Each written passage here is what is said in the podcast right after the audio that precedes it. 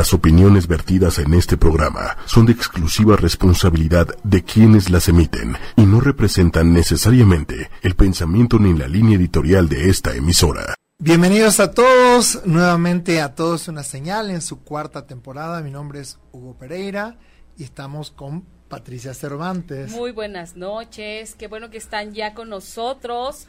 Otro miércoles antes de continuar, ah, les quiero comentar que toda la gente que nos escucha por www.ochoymedia.com puede también vernos a través de la fanpage de ocho y media, que es 8 y media. De igual manera, estamos ya por YouTube y por Twitter. De cualquiera de las formas que nos quieran encontrar, lo pueden hacer. Y bueno, hoy vamos a tener un programa acerca de la música, así que también sus comentarios, todo lo que nos quieran este, contar, pueden irnos escribiendo aquí abajito, aquí abajito del Facebook Live, nos pueden ir este, contando, saludando lo que quieran. Y hoy está con nosotros, ni más ni menos que Sergio Zurita, alias Checo Sound. Hola, ¿qué tal? Muy buenas tardes. Noches, perdón. es que llegué en la tardecita. Checo Sound es músico y productor musical y actualmente produce programas en MBS Radio. Sí, hago locución y produzco programas en MBS. ¿Haces locución y produces programas? Sí, ¿tú crees? Sí, está increíble. Oye, y también tocas, ¿no es cierto? Sí, sí, sí, tengo un proyecto que se llama El Calavera y toco, toco, bueno, es mi proyecto, entonces yo ahí hago canciones y el rollo. Entonces toco como varios instrumentos dentro del proyecto. Ajá. Y sabemos que una de tus canciones están actualmente en YouTube. está en iTunes, sí. este, en el top, sí. Ahorita, eh, bueno, antes del fin de semana, les presumo, estaba yo en primer lugar. ¿iTunes? Este, ¿En serio? Oh, felicitaciones.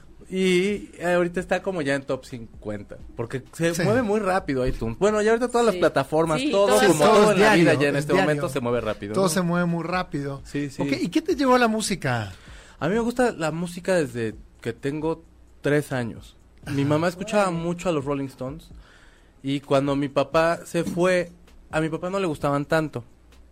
Más bien a mi papá no le gustaban y como que en el momento en que se fue mi mamá los empezó a poner y fue lo primero que yo escuché y luego escuché a David Bowie, pero me llamaba la atención mucho como el hecho de la atención que les ponían y como pues como el como la cosa escénica independientemente de lo musical porque en ese momento pues no no, tenía tienes bendita idea de nada.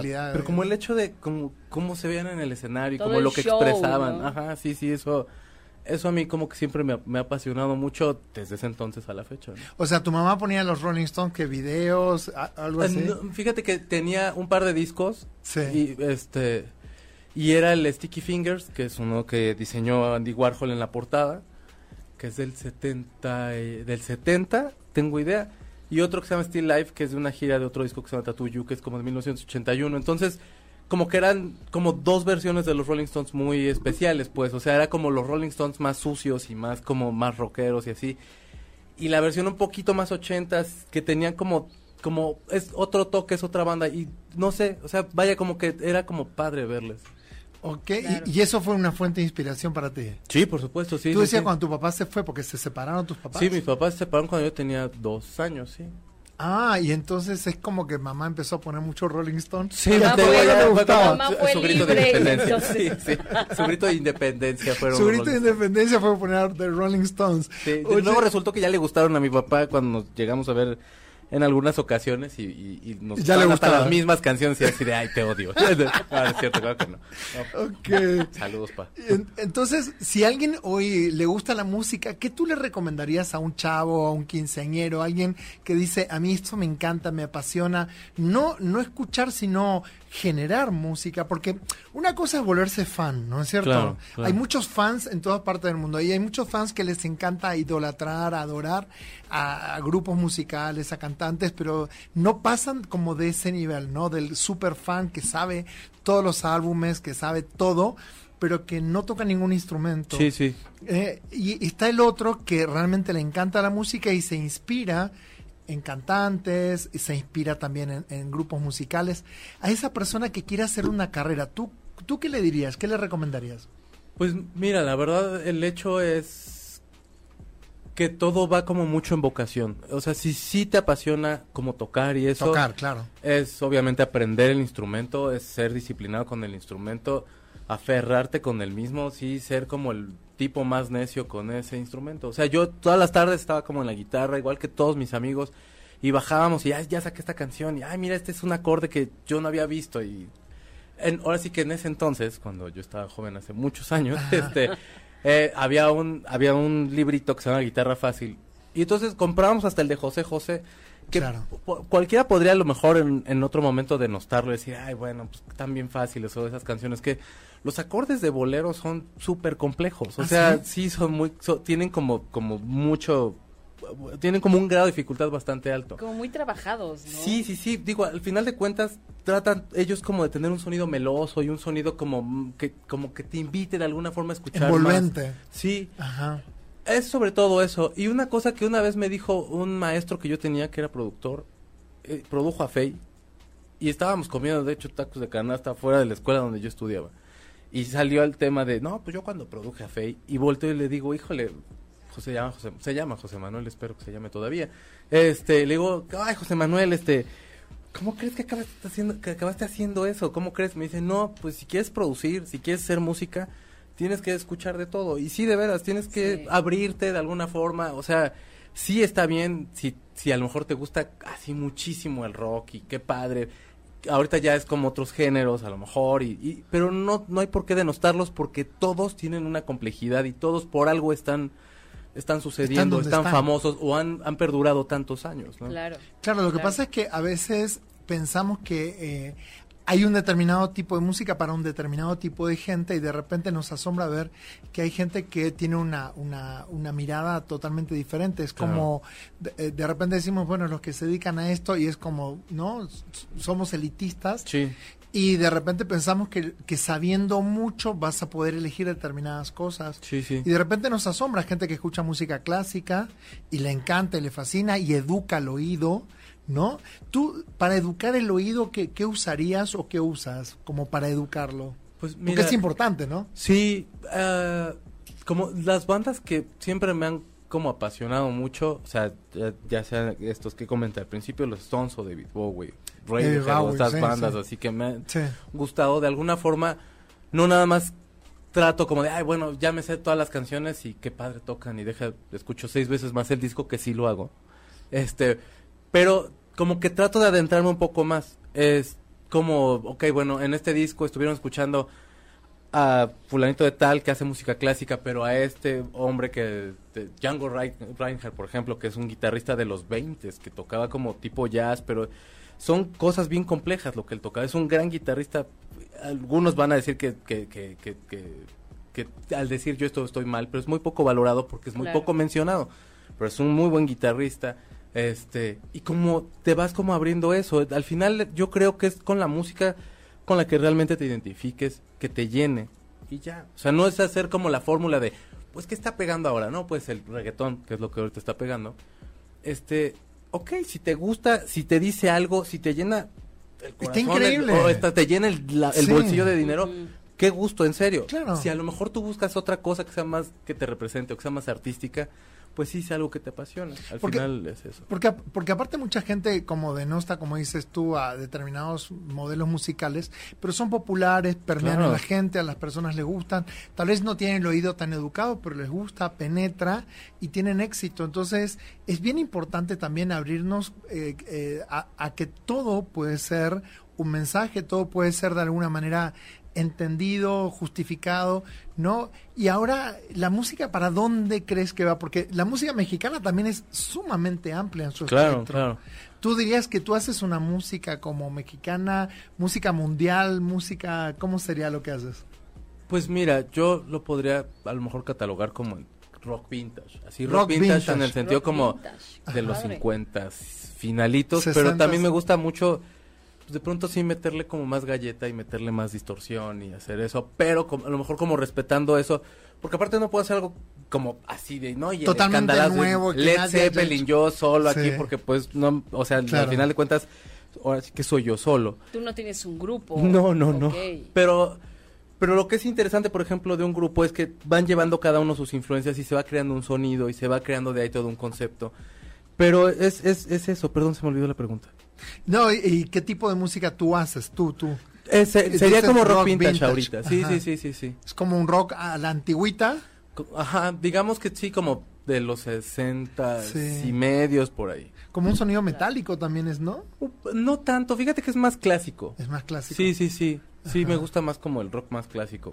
Sí. O sea, el metal sí me gusta. No, no, pero eso, digo, no, no metálico de- del metal, sino Oh. como un sonido como para el oído como mucho más con, no sé, las baterías, como que suenan como muy mucho más metálicos según... Podría ser, fíjate Sí. que sí, podría ser una de esas. Sí, sí, sí, sí, sí, tener como ciertos elementos, sí.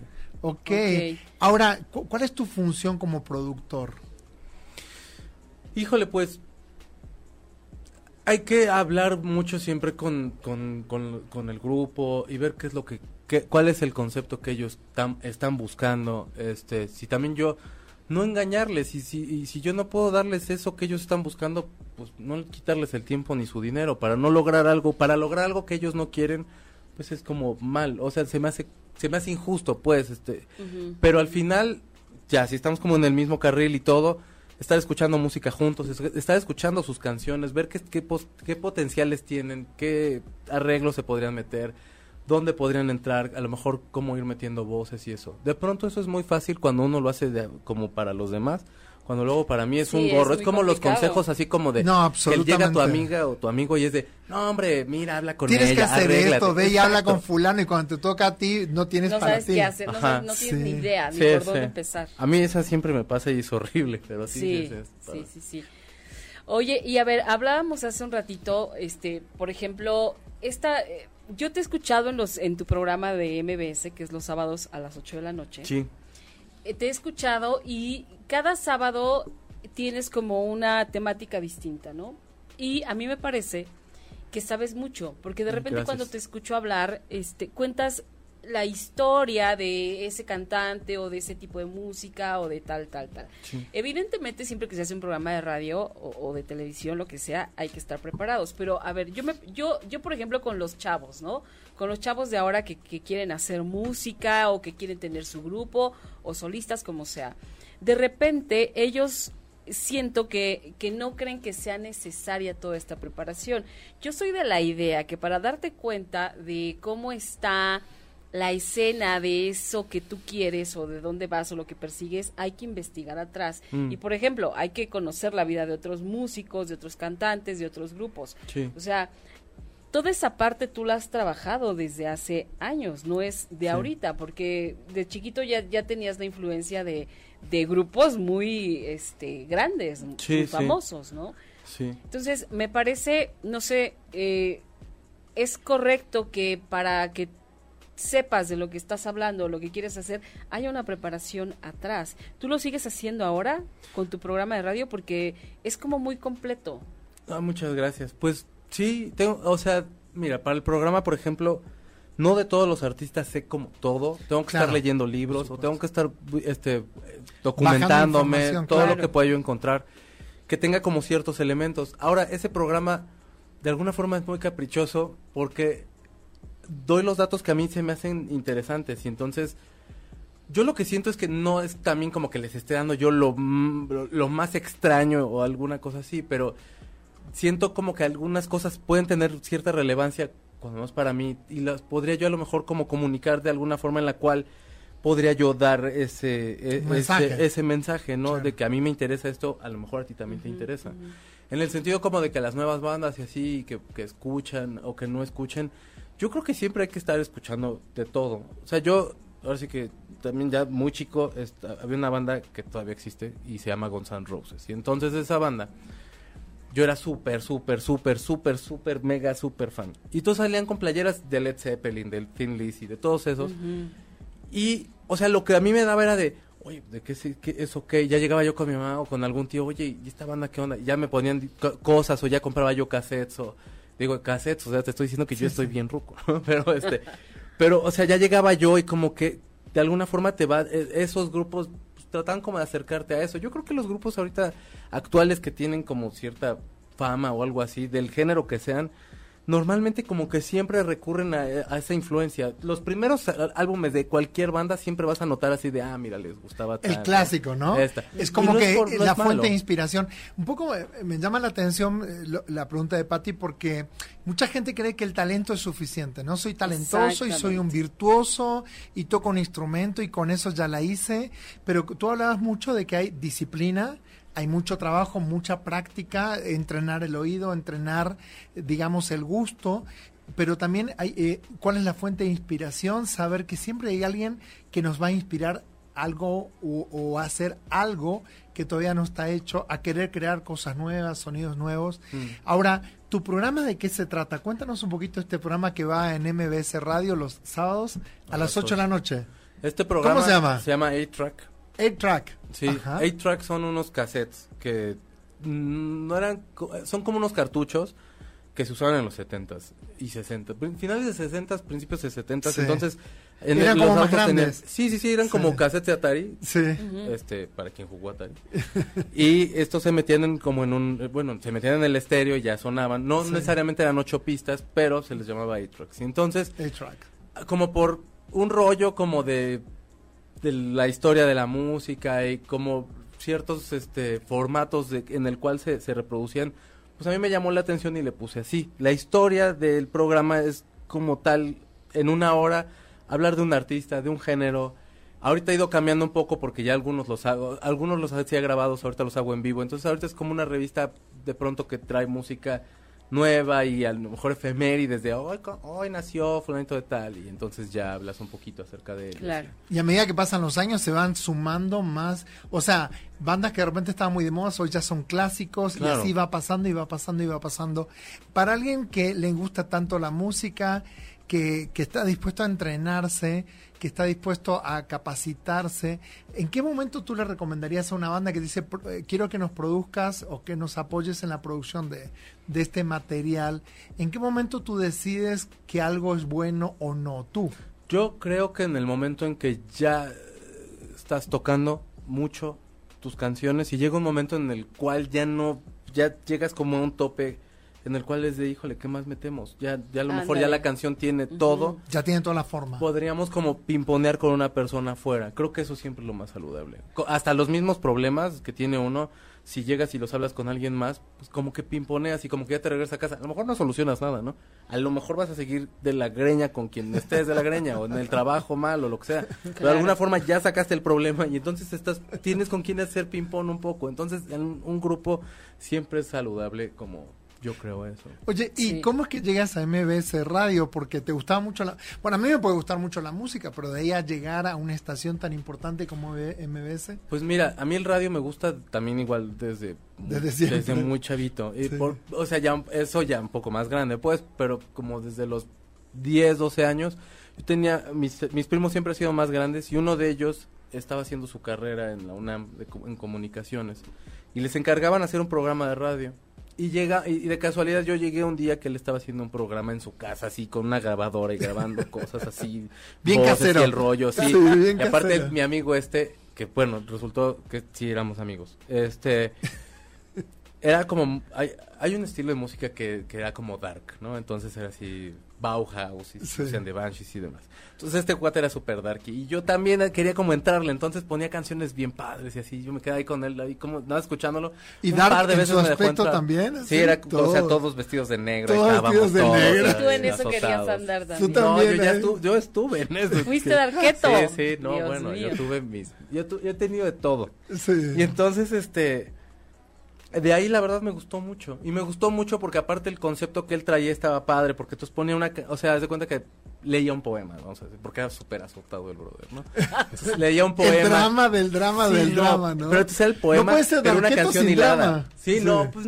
realmente no, o sea, te- va de la mano, o sea, es, es como Claro. El drama y el- la, la cosa La así lágrima como y todo el, el- el dejarse caer en Sí, el mundo, sí, ¿no? sí, Todo está negro y melancólico. solo. Sí, sí, sí. la soledad y, la melancolía. Y, y el concepto de su programa estaba muy vaciado en eso. O sea, ponía una canción y luego leía un poema como que tuviera que ver más o menos con lo de la canción. Sí. Era azotado, azotado ese brother. Y un saludo a Salvador. Y por él, y la verdad ya luego en la universidad nos dejaban hacer la imagen de la estación de radio y demás. qué yo estudiaste en la universidad? Comunicación. Comunicación, ok. Y eh, llegué yo a MBS porque mi hermano tiene un programa que se llama Dispara Margot Dispara, que está en MBS. Ah, de- dispara Margot, Sí, dispara. sí, Sí, sí, es conocidísimo. es Está tu hermano ahí. Ahí programa. estoy, y yo también. ¿Y tú Este, también? Él lo produce. Ah, y tú ya eres el productor del aire. Sí, sí, sí, ¿tú crees? Sí, esta parte, por ejemplo, la, la que yo veo de cómo te diversificas, ¿no? Porque eres músico, eres conductor, eres productor y eres mil cosas, ¿no? Y locutor. y locutor además. Entonces, fíjate, a mí, por ejemplo, lo que me llama mucho la atención es, eh, por ejemplo, vamos, a- vamos a decirlo, tú eres músico, pero esa experiencia tuya o todos esos conocimientos tuyos los traspasas a los otros programas que haces, porque pareciera que no, pero sí, cuando ya eres músico, sí, la, la música sí llega a ser muy importante cuando produces otros programas. Hmm. No es nada más poner una música porque pues esta es la que está ahorita pegada. padre, sí, no, sí. O sea, no, no, no. Sí le das tú ese feeling, o sea, sí se nota. Como una profundidad, ¿no? Sí, bueno, en cuanto al programa, por ejemplo, sí trato de hacer como una curaduría de las canciones que van a estar al aire. Que es una curaduría sentido, para la gente Digamos que- que como no- una canción con la cual abras y que sí vaya con toda la galleta, ¿no? Que no sea de, híjole, este ya se puso un vals, cámbiale, vamos No, a es- escuchar exactamente. esto otro. Entonces sí tienes que, o sea, yo trato como de pensar como de, bueno, el artista normalmente abre con esta y luego sigue con esta y luego hacía este. y Siempre cerraba con esta otra canción. Entonces tratar como de más o menos llevarlo como a lo mejor él lo, lo hubiera llevado, como a mí, o ya capté, digo, caprichosamente como a mí me hubiera sonado más hacerlo. Y ya de ahí es como, ok, entonces yo voy contando la historia, pero antes de ir a la canción, a mí me empezó a llamar la atención como saber como de, de- Una de autores o de saber de Una músicos.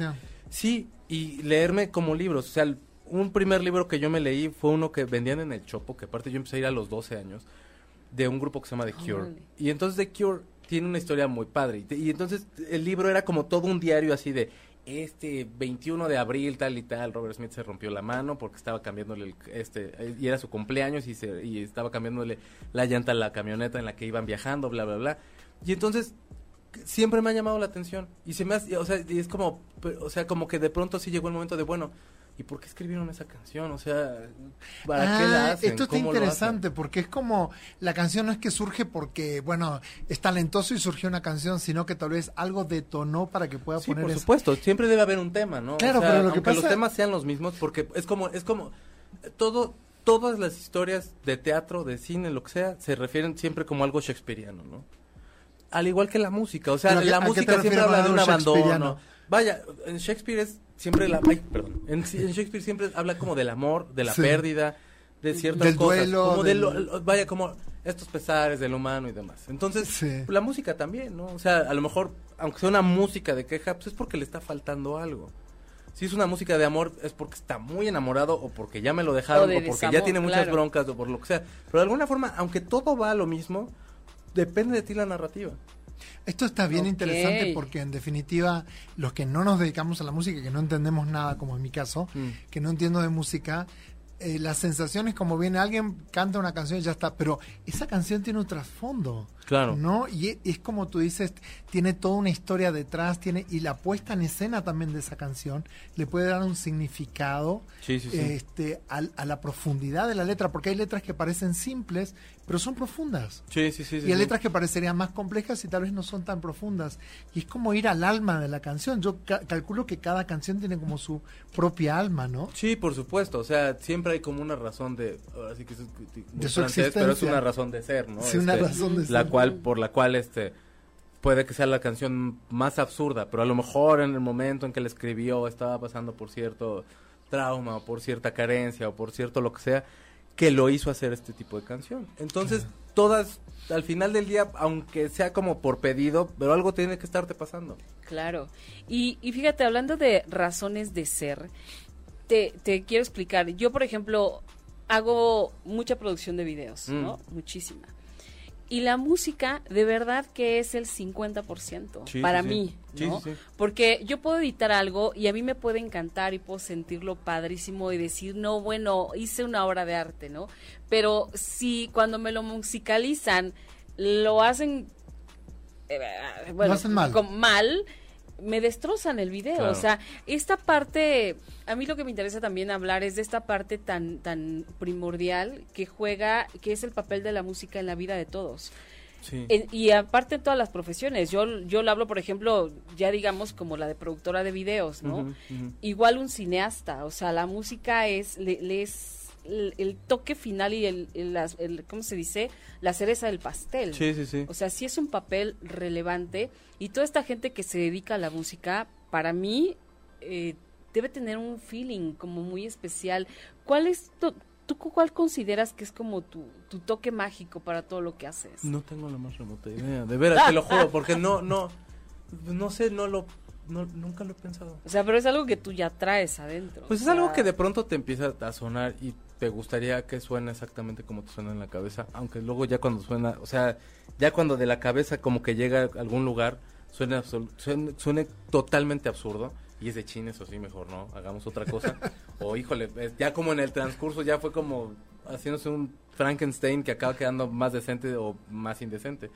En el caso, por ejemplo, del video, hay, un, hay, hay una clase que da Hans Zimmer. Hans Zimmer es un musicalizador muy importante, muy, muy bueno, de los mejores probablemente. Es no de probablemente Hollywood. de los mejores, perdóneme. Es de Hollywood. Sí, sí, sí, sí. Sí, Sí, musicaliza cancio- eh, canciones, melodías de las películas. Sí, de las más importantes. Más importantes. Y lo que él comentaba era que básicamente tu, tu ritmo, el beat de, de tu de lo que tienes que hacer la música o que tienes que musicalizar, ya sea con el stock, a lo mejor que tú tienes, tú agarras una canción ya hecha y lo metes Ajá, así. puede ser. que quien te va marcando todo el ritmo siempre es el editor, ¿no? Si la edición está como muy rápida, pues sí te exige o algo que vaya muy rápido o algo que vaya lento como para que contraste y que en una de esas pueda darle como otros colores. Pero eso, eso es, es- lo que es padre es que al final del día la música siempre ha sido necesaria desde que el hombre llegó. O sea, Sí. lo primero que seguramente hicieron fue algún tipo de percusión. No, lo primero. eh, eh, Percusión. eh, está la percusión es probablemente de las primeras cosas que se hicieron. La Y humanidad. ya después la rueda, ya después el fuego, ya después nos vemos. Claro. Pero, o sea, siempre es como necesario esto. Y, el, y, y- y la percusión en el sentido como de. En la música electrónica, por ejemplo, decían que para que tú tengas cierta conciencia de que, de que tiene que ir cierto beat y así, normalmente lo hacen como en el beat del, del corazón, en cierta música Claro. electrónica. Que vaya con el latido del corazón. Por- porque dentro del cora- de cuando tú estabas dentro de tu mamá Sí. era lo único El sonido. era de los sonidos directos que tú tenías entonces de Claro. alguna forma te regresa como esa cosa primitiva esa cosa de estar dentro de tu mamá esa cosa ¿no? de todo sí que todos tenemos y que todos nos al final de cuentas del color que seamos de lo que sea hasta cuadrúpedos o bípedos o como sea Tenemos un ritmo. Claro. Pero aparte hay algo muy gracioso y muy interesante que es que todas las culturas de todo el mundo tienen música. claro Y todos tienen baile. sí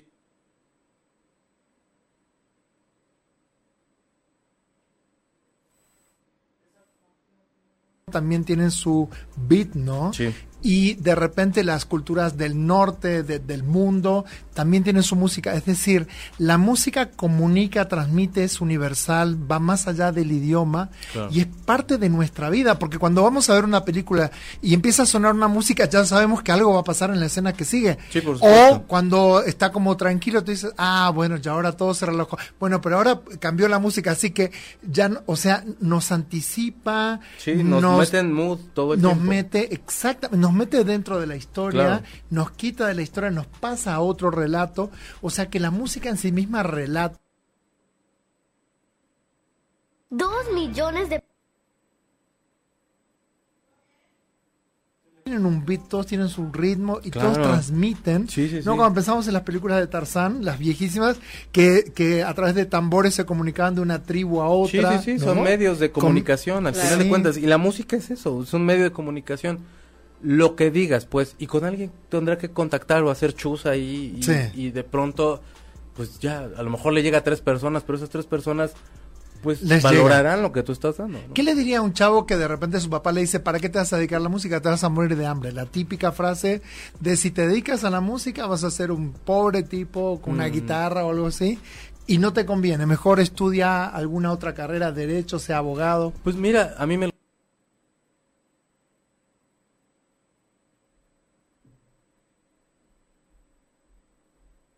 estés, tienes que buscarle. Se puede morir de hambre un puede abogado. ser un abogado, se puede ser el mejor médico. abogado. Y, a- Claro. y es más, puede ser el abogado que tenga la, la, la, la beca y que tenga lo que sea de oportunidades escolares.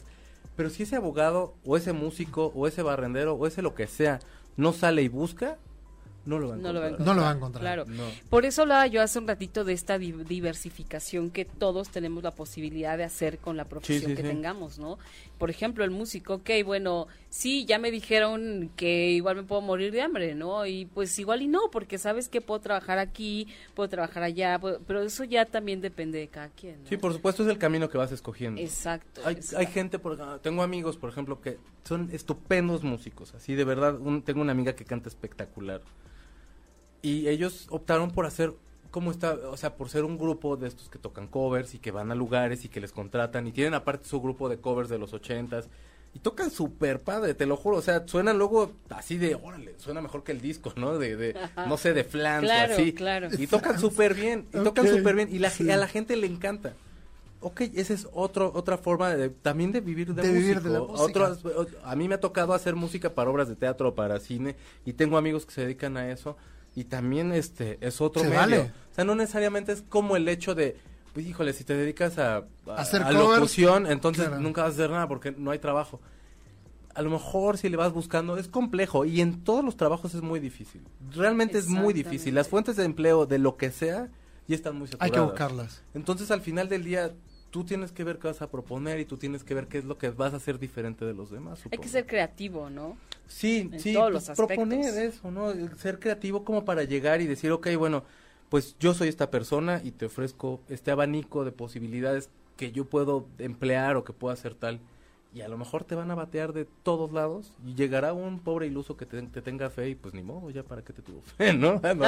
No, pero ya de ahí va- vas viendo qué es lo que puedes hacer, ¿no? Sí, por ejemplo, ¿sabes que me acuerdo también que un día hiciste un programa, eh, que en otro programa que yo tenía en MBS, y fuiste a hablar de de ambientar las las o sea cómo Canciones ambientas las las fiestas no Sí. que eso también tiene su chiste o sea es no es lo mismo por ejemplo cuando me imagino cuando te contrata una señora este a cuando te contratan unos jóvenes a cuando te contratan eh, personas ya de edad más adulta o sea Sí. sí hay que tener ese feeling. O sea, la música al final para cada uno de nosotros en nuestra vida representa algo, Claro. así como determinadas canciones, ¿no? Y también lo que decía hace rato Hugo y que es bien cierto, ¿no? O sea, eh, el, el papel que juega la música en tu vida, pero además en todo lo que te rodea, absolutamente todo, desde a lo mejor, fíjate, te subes al taxi, Mm. ¿no?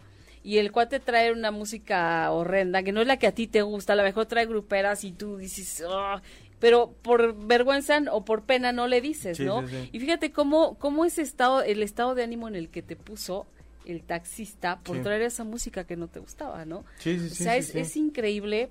A mí siempre me ha parecido increíble el, los moods en, lo en los que te puede poner la música.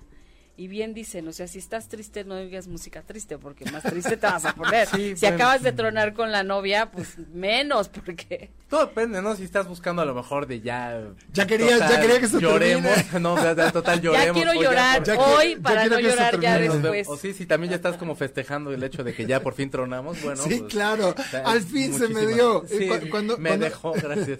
Al fin Oye, se cuando, animó. cuando en la relación te dicen, esto ya no va más, yo creo que mejor nos tomamos un tiempo, y tú dices, bueno, está bien. Y en el fondo te dicen, bien. Quisiera brincar, pero de gusto, Bueno, pero haré cara sí, de- yo, yo, yo sí pienso que tendríamos que Sí. tomarnos un tiempo, ¿Cuánto- ¿no? ¿Cuánto tiempo? No sé, vamos a No dejarlo sé. así, De- al de- tiempo, dejemos que dejémoslo al transcurra. tiempo. Y lo peor es que cuando te da ese gusto, de pronto como a la semana llegan y te dicen, ya lo pensé bien, regresemos. Y dices, "Ay, no, pero si yo ya estaba tan a gusto, ¿no? Es, ¿Por qué quieres regresar? Yo Como tengo algo no. para decirte, sí, yo también. Empieza tú primero, ¿no? Estoy muy bien así. Sí. Sí.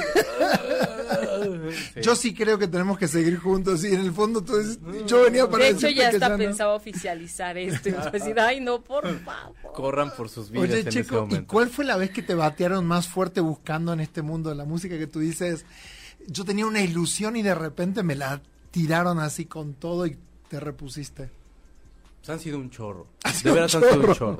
O sea, y tú Ya seguías has insistiendo. sobrevivido. Pues sí hay que neciarle. Digo, si al final te gusta hay que. No, te, pero te pre- una- te pregunto porque hay gente que de repente, hasta un jugador de fútbol, no lo seleccionan o lo ponen en el banco de suplentes y dicen, no, ya esto no es para mí, y no le Sí, sigue insistiendo, sí, ¿no? sí, fíjate porque en que qué, en el en qué momento es- sabemos que decir que ya no. En el caso del fútbol es bien diferente, porque ahí- sí tienes un límite de edad. Sí. En el caso de la música, aunque mucho se dice, y yo de pronto también lo creía, híjoles, que es como, Ya estoy grande. como el juego de los jóvenes. Sí. Este, hace poquito encontré a un tipo que ahorita olvidé el nombre, pero es un tipo de Texas que toca también como música medio rock, pero medio country. Es, es un señor como de 60 años que entonces el tipo ha vivido así cosas súper raras y entonces se iba de viaje de, de aventón y se iba y tocaba, lo metieron a la cárcel demás y de pronto el tipo ya está en festivales en Inglaterra, en festivales en, bueno, o sea, en Europa y el rollo y es muy muy reconocido, ahorita no me acuerdo, pero este en cuanto me acuerde les digo. Y el tipo es súper bueno. O sea, no realmente significa que tengas como un límite de edad para hacer las cosas. Y que si hay que neciarle, si es algo que te gusta, en algún, algún día vas a conectar. O algún día nunca vas a conectar, pero te estás dando el gusto de hacerlo. La peor es... No, no fue como bateada como tal, pero yo me fui a trabajar a Canadá un tiempo. Y trabajaba yo planchándole el pelo a las señoras, así, en un, en un mall. Entonces, regresé, vendí mi coche, regresé con mis ahorros y demás. y, y me metí con un amigo que tenía yo un grupo, este, éramos nada más los dos. Y me metí y nos produjeron un disco y mandé a hacer una maquila. Y se vendieron bien pocos discos. Y los ca- las cajas de discos ahí están en casa de mi mamá haciéndose viejas y así. Mi mamá de, ya quiera, ya tira esos discos, por el amor de Dios. Y, yo Y de, tú, "No, algún no, día los voy a vender". carro, ahí, está mi, no, ahí está mi carro, no te fregas. O sea, a ver, tú te fuiste a Canadá, te fuiste a trabajar de lo que sea, juntaste dinero, regresaste para hacer tu disco. sí, sí, sí. Con ese dinero vendiste tu carro y, y aparte juntaste dinero y con eso Con hiciste- eso hice yo mi producción, hice mi maquila y demás. Sí. Y no tuve suerte. Y al, al igual que aquí a la vuelta había una, una bueno, aquí estamos aquí por el centro, Cerca más o Ángel, menos. sí. Estamos Y en la Cuauhtémoc. Ah, exactamente. Dije, a lo mejor de- esto es un No, lugar, no es pasa un lugar nada. secreto, ¿no? No, nuestra baticueva. Entonces, por aquí a unas calles había una disquera que se llama Suave, que pertenecía como a Sony, en los Sí. mediados de los noventas, por ahí, de los, perdón, de los dos miles. Y entonces yo llegué y les un disco que tenía que lo que lo hice yo en mi casa, que sonaba de mi "Está casa, así, increíble". que por mucho era, ok, sí. Sí. tengo los softwares, sí tengo todo, pero sonaba a mi casa, o sea, no, no era profesional. Y llegué yo todo caradura a decirles de, no tienes un material como este y necesitas tenerme en tu disquera. Y me Oh. batearon lo horrible, así de, "Ay, sí, sí, te hablamos. Diario les hablaba, diario me mandaban a la goma. Tú- Y la verdad es de que está bien, o sea, Tú llegaste con, este es el disco que México necesita. no, tu disquera me necesita. Tu disquera. Aparte yo estaba como muy Sí. seguro de mí. La verdad, la verdad es que era como más este, Inconsciente. No, fíjate que es como, como, era como más una onda de como de echarte porras y como, en- eh, como echarte más porras, ¿no? Porque la verdad yo no sé todos los, no sé los demás músicos, pero yo sí soy una persona muy insegura de lo que hago. A mí no me, o sea, yo escucho lo que hago y de pronto digo, híjole, quedó bien feo, ¿no? Híjole, no estoy cantando bien, suena como raro, tal y tal. Y ya se lo enseño a la gente y dice, no, suena bien padre. Y yo digo, no, que este está loco, ¿no? ¿Por Sí. qué me está diciendo esto? Y ya hasta que ya de pronto ya no me queda de otra y ya que salga y que se vaya, tengo que hacer otras cosas. ¿Y qué vas a hacer con esos Wow. discos de ahora en más? A partir de este No programa. sé, en algún momento mi, ca- mi cama empezará como a cojear, entonces pues ya le Ahí pondré unos podrás. cuantos ahí para que más Sí, o menos sí, se estabilice y ya. Y yo, yo Oiga. tam- yo también creo que toda obra tiene como un tiempo, ¿no?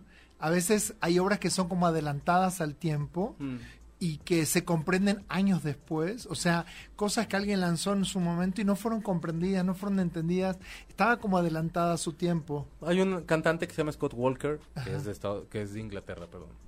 Y Scott Walker era uno de los grandes, de las, de- es, es todavía, es una de las voces más hermosas así de, de la historia, así.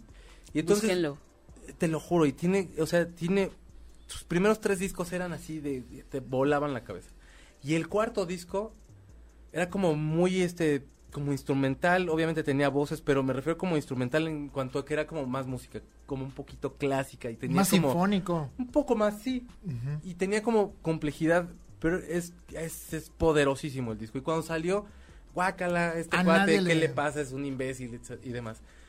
Y gracias a músicos como David Bowie y otros más, fue que fue pasando otras generaciones, al grado de que entonces pues, ya una generación que probablemente es la que a mí me tocó, aunque yo estaba más chavito, pero que a mí me tocó que era Radiohead y que era Blur y que eran otros grupos así, lo escuchaban también y, y llegó a nosotros ese este artista, el cual no ha sido ni siquiera valorado hasta ahorita, pero te lo juro, ese disco lo escuchas ahorita y no, no envejece y es buenísimo y, y- y como que es incomprendido, ¿no? Es ahí como de esos eslabones que se quedan ahí como abiertos y que nadie sabe ni qué pasó. Y sí puede pasar, digo, como músico te puede, te puede, como músico, como lo que sea, te puede pasar. Te puede pasar de O sea, todo. puedes tener un golpe de suerte y de repente hacer una canción como Probablemente despacito todo es y te de escucha todo el mundo. La vida en sí es un golpe de suerte. O sea, el hecho de que nosotros hayamos estado nadando entre muchos espermatozoides y nosotros seamos los que estamos aquí es un golpe de suerte de alguna forma. Claro, claro. Ahora, yo pienso, por ejemplo, en la carrera de Madonna, ¿no? Que empezó como bailarina clásica. O sea, como lo suyo era más el baile que la música. Sí. Y de repente, bueno, tocaba eh, la guitarra, etcétera. Pero como de repente alguien que no tenía aparentemente ninguna posibilidad de triunfar, Mm.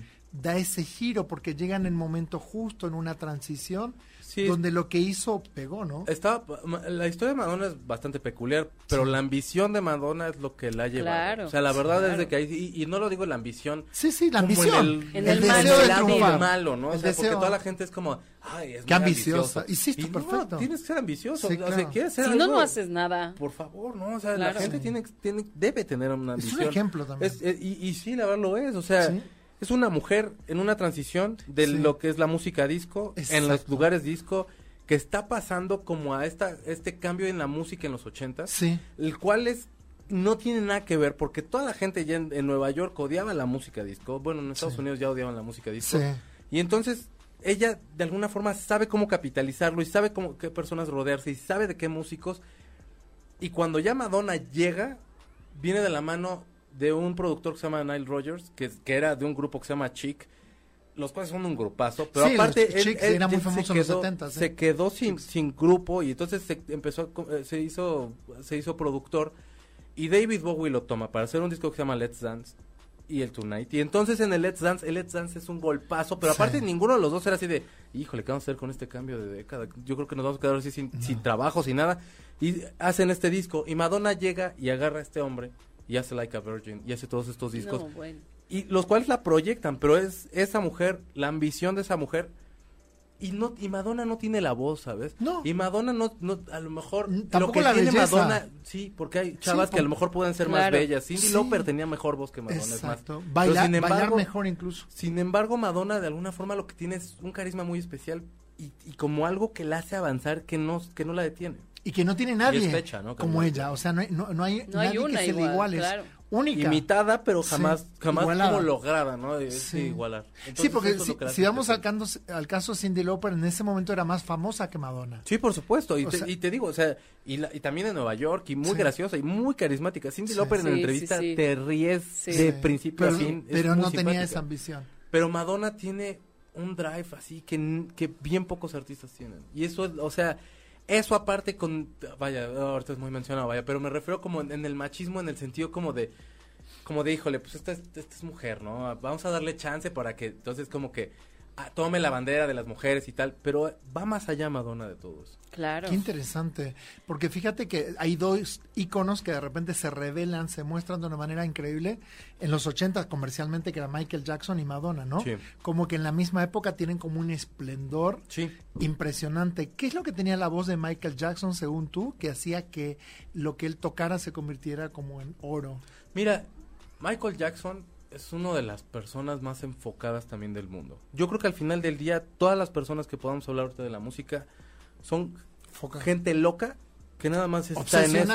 Para Thriller, Sí. es más, lanzó Thriller y se enojó con la disquera porque no estaba como él quería que estuviera.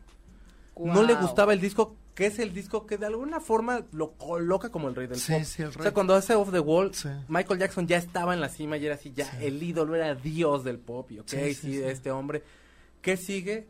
Pues él pudo haber sacado Off the Wall 2, o sacar algo así más más chambón, como dicen este, mis abuelitos. Y de, ay, usted es bien chambón, es como muy flojón. Claro, saca lo que sea. Sí, ya, total, no pasa nada, ya eres. Ya está hecho. Y el tipo loco agarra, llega, se sienta y empieza a hacer como un diseño de un disco, el cual pues es uno de los mejores discos de la historia de la música, creo yo. O sea, humildemente yo creo que es, este Thriller es uno de los grandes discos de la música. Por supuesto. Y el tipo vivía nada más para ese disco. Se levantaba en la madrugada y empezaba a tocar el piano. Este, ay, soy un burro y se me olvidó cómo se llama el productor y me van a colgar todos y me van a empezar a poner, soy, ah, fulano, pero es que esto está en vivo y, y de pronto como que salió ahorita el tema. Pero este, pero ahorita me acuerdo, se los prometo. Pero el productor del disco de el productor de Thriller. Este, pero es, es, entre los dos lograron hacer una mancuerna tal que quedó un gran disco, Quincy aunque el Jones? otro No, Quincy Jones, Quincy gracias, Jones. gracias, gracias, Ok, gracias. Quincy yes. Jones. Ya está. Quincy Jones Sí. es uno del también, o sea, Quincy Jones es uno de los grandes, grandes, grandes, grandes productores de la Sí. música. Es un tipo con una visión eh, que, que muy pocos tienen y que supo enfocar también el arte de Michael Jackson. Porque Quincy Jones fue productor de muchos artistas, pero Sí. muy disímiles. Es decir, de, de gente que hacía un estilo, otro estilo, pero él, él parecería que sacaba lo mejor de cada De uno. cada ¿no? uno. Sí, sí, sí, y sabía enfocarlos, pero no había otro como Michael Jackson en ese momento. Entonces, sumar esos dos factores, híjole, pues te sale esto. O te sale Bad, que es también Michael Jackson, ¿no? Sí. Y bueno, a- a- a- siempre como mi pelea mental y mi pelea con el mundo es así como díjole Prince, que a mí Prince yo Sí. lo amo así mucho. Sí. O Michael Jackson, y la verdad es que es bien complicado porque Prince es otro de los genios. Es un o sea, genio, los ochentas sí. son muy Sí, prolíficos en cuanto al pop. Sí, y, sí. y el rock también, pues. Pero hay, hay algo bien interesante que tú dices que es el enfoque. Hay gente que de repente tiene el talento, tiene la audacia, tiene, pero tal vez no tiene el enfoque Sí. o la obsesión. Por, yo pienso en la vida de, de Elvis Presley, por ejemplo. Elvis empezaba a, a- a- a cantar y demás y a hacer presentaciones antes de los 18 años. O sea, Sí. él fue prodigio porque aparte cantaba en los templos, o sea, tenía una voz como negra, ¿no? Sí. de y de repente Elvis Presley muere con 41 años, a punto de cumplir 42 años, y de repente deja un legado impresionante, pero también en su momento él tiene un apogeo, pasa de moda, y ya a los 40 años, ya en ese momento estaba viejo Sí. para para reinsertarse, ¿no? Pero sin embargo deja un legado sumamente interesante que yo digo que Elvis, por ejemplo, lo hace no hay nadie como él. Es decir, estamos hablando de artistas que de repente lo que hacían, podían imitarlos, pero nadie podía compararse, ¿no? Porque son como, aparecen como por épocas y son únicos. A mí me encanta sí. Pues, pues, Este tipo de artistas son eh, aquellos que marcan un momento en la música, aquellos que o en las artes Sí, también, o sea, claro. Claro. pintores o Sí. arquitectos que marcan una tendencia de pronto.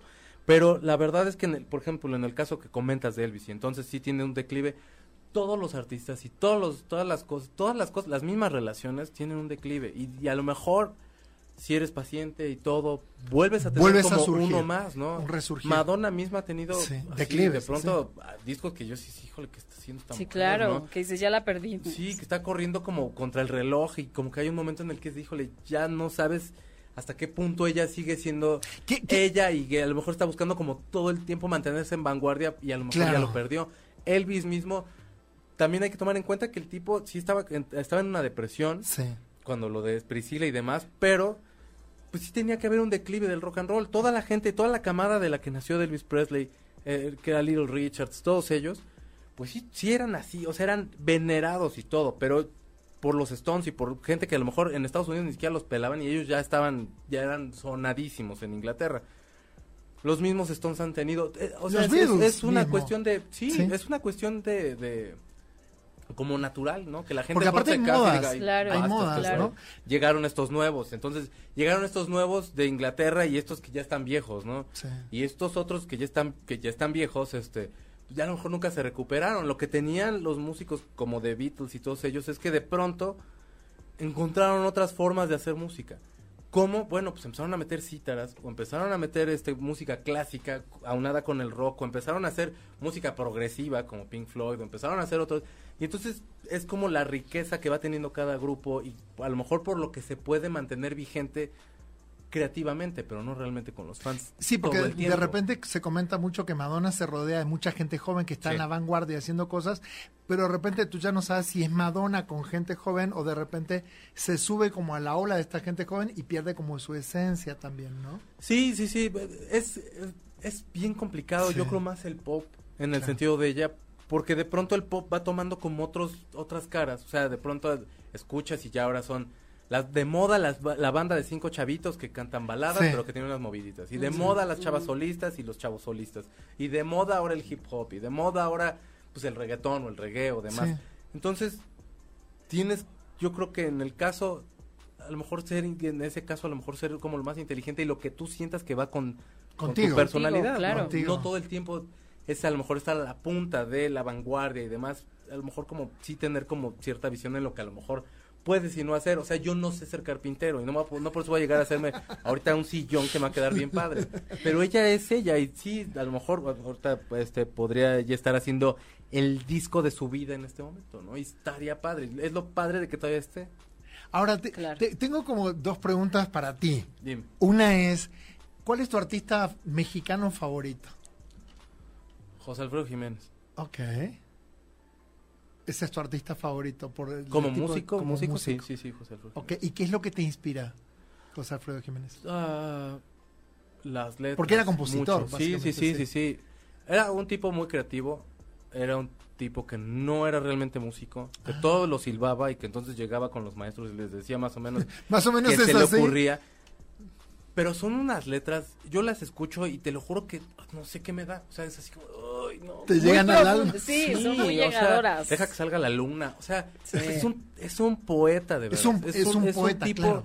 Es un tipo genial, es, es de verdad, es de lo mejor que le ha pasado. Y Juan Gabriel Lava también me gusta mucho. Y, y tú le dirías a los chavos hoy que nos están viendo, la gente más joven que quisiera esto, que los escuche, ¿no? Como que aprenda de ahí, que eso podría ser una buena base. es como un llamado, digamos. O Sí. sea, si, si realmente te llama la atención, vas. Y si no te llama la atención, en algún momento lo hará. Y si no, la vida no cambia y tampoco la vigencia del tipo porque hay otras personas que sí lo van a escuchar. Nada más a lo mejor abrirte. Como una referencia. abrirte Claro. a escuchar algo que te puede servir en algún momento. ¿Y de o Juan, no. de Juan Gabriel te gusta su parte compositora y su parte interpretativa? ¿O Por supuesto, es un gran frontman. Yo creo los frontman es para, para a lo mejor las personas sí, este Sí. que a lo mejor no sepan, es la persona que está como en el escenario, el que Expuesta. entretiene, ¿no? Claro. Digamos. está expuesta? Y el tipo, pues, conciertos de cuatro horas así, que toda la gente bailando. Pues ya al final ya se sentaba el maestro. Sí, y ya lo bail- hacía bailar Ya a un grupo enfermo. musical. o algo- Pero de verdad es un Sí. tipo que, que, que ves los DVDs. Mi mamá tenía uno de. Mi mamá o mi abuelita, no me acuerdo. Pero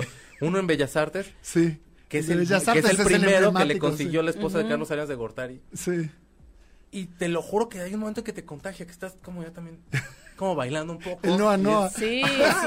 Pero tiene eso, la verdad. Claro, es un carisma claro, pero sabes que, por ejemplo, a mí, a mí no me gusta, a mí no me, nunca me ha gustado, sin embargo sí conozco sus canciones, pero fui en varias ocasiones con mi mamá al Auditorio Nacional a verlo Sí.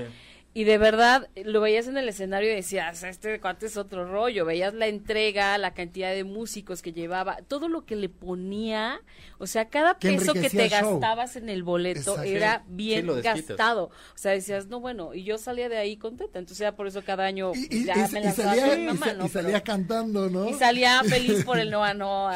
Claro, es que yo me, Pero es yo me acuerdo una vez que Pati me comentó, fu- fui a un concierto de Juan Gabriel, yo le dije, ¿qué tal? Me dice, bueno, Juan Gabriel y todo lo que el show tiene, porque dice, pone bailarines, pone mariachi, pone, o sea, que me dice Pati, en ese momento, eh, fue uno de los últimos, eh, del último año sí, Juan sí, Gabriel, y dice, pone tanto en el escenario que tú sientes que todo lo que pagaste fue súper súper bien invertido, porque justamente él ya no tenía la fuerza, ya no tenía la resistencia, pero compensaba eh, el show con otros Claro. elementos, ¿no? Eso es muy inteligente. Sí, mira, retomando a José Alfredo, yo hace una semana entrevisté a Alex Lora porque cumple 50 Sí. años y demás, y entonces para una revista este, le hice una entrevista. Y Alex Lora mismo decía que todos, todos de alguna forma somos, ten- no sé si ver como Discípulos. El, como el valegorrismo. Sí. Puede ser valemadrismo. Sí, sí, Sí, vale claro. madrísimo, El valemadrismo de, perdón, es que, que yo dije, ¿qué tal que no era así? Es muy grosero. No, eso no hay que decir. Este, el que todos como, como mexicanos o como latinos tenemos de alguna forma el valemadrismo de José Alfredo Jiménez, ¿no? O sea, Claro. como el, pues va y es mi resto Claro. y, y, y, y, pues echen la botella para adelante, ¿no? Y Sí, no le echen sí, ustedes sí. para adelante, pero vaya, como es un poco eso, como el, como el, el arrojo que, que, que tenía José Alfredo Jiménez es, eh, es eso. No te- tampoco es que tenga la gran voz, no estoy diciendo que cante mal, pero no tenía a lo mejor una voz espectacular. Porque no tiene que ver lo con que la- te tiene es que transmitir. O sea, No. la música lo que tiene es que tocarte, tienes que sentir calor o tienes que yo, sentir tristeza. yo, yo que siempre digo respecto a la música que no son las notas bien eh, llevadas Ejecutados. si no tiene que ver con la interpretación. Claro, ¿no? claro. Una. Chabela Vargas con ochenta y pico de años dando conciertos que bastaba con que ella se parara con su poncho, hiciera esto Sí, por y. No, todo bueno, la- ya. o sea, y era mucho, era mucho más, ¿no? Es eso, o sea, para mí, sí. insisto, ahora sí que podrían ustedes estar de acuerdo o no, pero yo, para mí, un músico no es un, o sea, un músico puede ser un tipo virtuoso y puede ser un tipo que, que, que Que dé la toque nota. las notas más Sí. rápidas del universo, que sea el mejor baterista o, o lo que sea. Pero para mí la música sí tiene que decirme algo y sí me tiene que conectar y me tiene que decir, o sea, me tiene que hacer sentir algo bueno, triste, feo, lo que sea. Pero eso para mí es la música que me apasiona o la que en algún momento a mí me gustaría hacer, ¿no? Como que con Claro. poder conectar con alguien, Y fíjate que hoy decíamos esto, que las canciones tienen alma, ¿no? por supuesto. Y, y a veces no sabemos, pero eh, se habla mucho que la, la música une a los pueblos, pacifica a los pueblos, ¿no? De hecho, este, todos los pueblos tienen música. Y para ir cerrando el programa, porque ya estamos terminando Estamos en la- en ¿ya? los últimos minutos, largo, o sea, fue total. increíble, rapidísimo. Eh, la música tiene un alma y tiene esto que, que hay personas que tienen la capacidad de, de sentir y transmitir, ¿no? Esto es una Mm. chabela, este, pero el punto aquí eh, sería, ¿cuál es tu consejo para todos los que nos están escuchando que aman la música, que quieren la música? Hay una buena música, hay mala música, todo es música, todo es cuestión de gustos. No todo es música. O sea, no to- o sea, si nosotros ahorita agarramos y azotamos los micrófonos y lo, guarda- lo guardamos en un CD o lo subimos a Spotify, a iTunes, eso no es música, creo yo. Sí. Este, no hay mala música porque es como algo muy subjetivo. Sí. Yo creo que la música toda, hasta la, la, la- se me olvidó la- el, el- bueno, no, hoy ando estupendo, pero hay un compositor mexicano que entonces hizo como unas escalas que son disonantes, los disonantes son como los ruidos que de pronto como Sí. que se te jale así, el, eh, aunque no necesariamente puedes, pero como auditivamente como que te jalan, Sí. este, que es fabulosa la música en ese sentido. Yo creo que no hay mala música, simplemente es la música que te guste, la música que te apasione, si eres como es- si eres una escucha, pues es la música que a ti te gusta, que te llena, que, que te hace sentir cosas y abrirte a lo mejor a otras cosas. Puede gustarte el, el- la, la música banda porque a lo mejor hay un grupo que tiene una canción que es muy bonita, que Sí, está claro. o no, a lo mejor nunca volver, nunca escucharlo una vez y decir, no, sabes que esto sí no es lo mío. A mí me ha pasado, y entonces, pues sí, yo, la verdad, no es como que yo lo deteste, nada más no conecto. Con el reggaetón, por ejemplo, yo no conecto, pero sí entiendo su valor y entiendo el momento histórico que es, que es el reggaetón. Claro. Es la música, por los, la- la- los países por los cuales lo consumen, estamos pasando por crisis económicas, por crisis políticas, por crisis de todo, y lo que están buscando estas personas que lo escuchan Es y con lo que conectan es alegrarse y a lo mejor bailar y como y, que a lo- y aunque a lo mejor de pronto hablen de no y tengo mucho dinero y todo pues sí, la música es aspiracional también Sí. el rock Claro. también es aspiracional El era bling, como bling, tener el mil bling, mujeres bling, ¿no? El, el Sí, signo pesos sí. aquí con diamantes y la, La las mujeres todas arre- a- arriba de Maluma Sí. y Maluma así, ¿no? Como la música es aspiracional, sí. Claro. no en todos los casos, pero en, en, en muchos sí es aspiracional y eso está bien. La publicidad lo es. A mí me encanta porque pensamos en la música de banda, pensamos en el norte y sin embargo tiene un origen alemán. Por supuesto. Entonces es todas las bandas alemanas y toda la- esa base alemana Sí, sí, es sí, muy increíble. Pero ¿no? aparte, la, la forma en la que lo hemos, digamos, tropicalizado. Sí. Ok, entonces, la música norteña de Tampico y así, Sí, perdón, este, tiene cierta conexión, y de Veracruz, tiene cierta conexión con Nuevo Orleans. Exacto. Pues porque es el Golfo y porque hay, exacto. o sea, hay, hay mar de por medio, hay, hay como, como sangre ahí que corre. el que blues, nos el hace tener- gospel. por supuesto. Sí, sí, sí. Toda sí. la música de algún, toda la música, como dices tú, tiene un origen, a lo mejor que ni te imaginas. remoto, sí. Y está padre escucharlo. Bueno, la Porque música, la música de banda, realmente, perdón, ahorita Sí. que se ha comercializado más, pero a lo mejor la música de banda de, de, Original. de principios de 1900 sí. sí tenía este respeto por, por esa estructura, pero está bien faltarle el respeto a las estructuras. Las Bueno, reglas están hechas para romperse. Pero. ¿cuántas músicas están de moda de- que tienen la base de, de- de los tambores y de la música africana que llega a Brasil? De Brasil se transforma Sí, en batucada nova, y, o no, o- y de repente claro. eso es, es- está increíble. O sea, Sí, sí, todo, sí. Está buenísimo. todo es posible. Quiero que nos digas, por favor, ¿Cómo te encontramos? cómo te encuentra la gente, quien te quiera preguntar. Y bueno, todas las preguntas y comentarios las vamos a ir contestando. Contestando al final del programa, pero dinos, la gente que se quiera contactar contigo, preguntarte acerca de la música, ¿dónde te encuentran? En arroba checosound. Arroba Checo. Checo, pero Checo con K, ¿no? Checo con K, Checo Z-A-U-N. Sound. No, ¿Cómo? Z- Z-U-N. es- ¿Z-U-N? es- Sí, sí, sí. este, me lo, el nombre me lo puso Jaime López, pero es una historia larga. Este, bueno, ni tan larga, pero este, arroba Checo Sound en Twitter y arroba Sound el Calavera en Facebook, ahí sí me gustan agregar y ahí les pongo cuando toco o cosas así y ya del programa también ya sí. Y en MBS entonces los sábados a las 8 de la noche. Sí, sí, sí. De, los, de lunes a viernes estoy al aire eh, 10 a 12 en Dispara Margot Dispara. Los viernes de 7 a 9 estoy en, en Charlos contra Gangsters. Y mi programa se llama A-Track y es todos los sábados de 8 a 9 de la noche. Eight Track. Oh, o sea que se puede vivir de la música. Pues no he vivido hasta ahorita mucho de la música. Me han pagado ciertas cosas.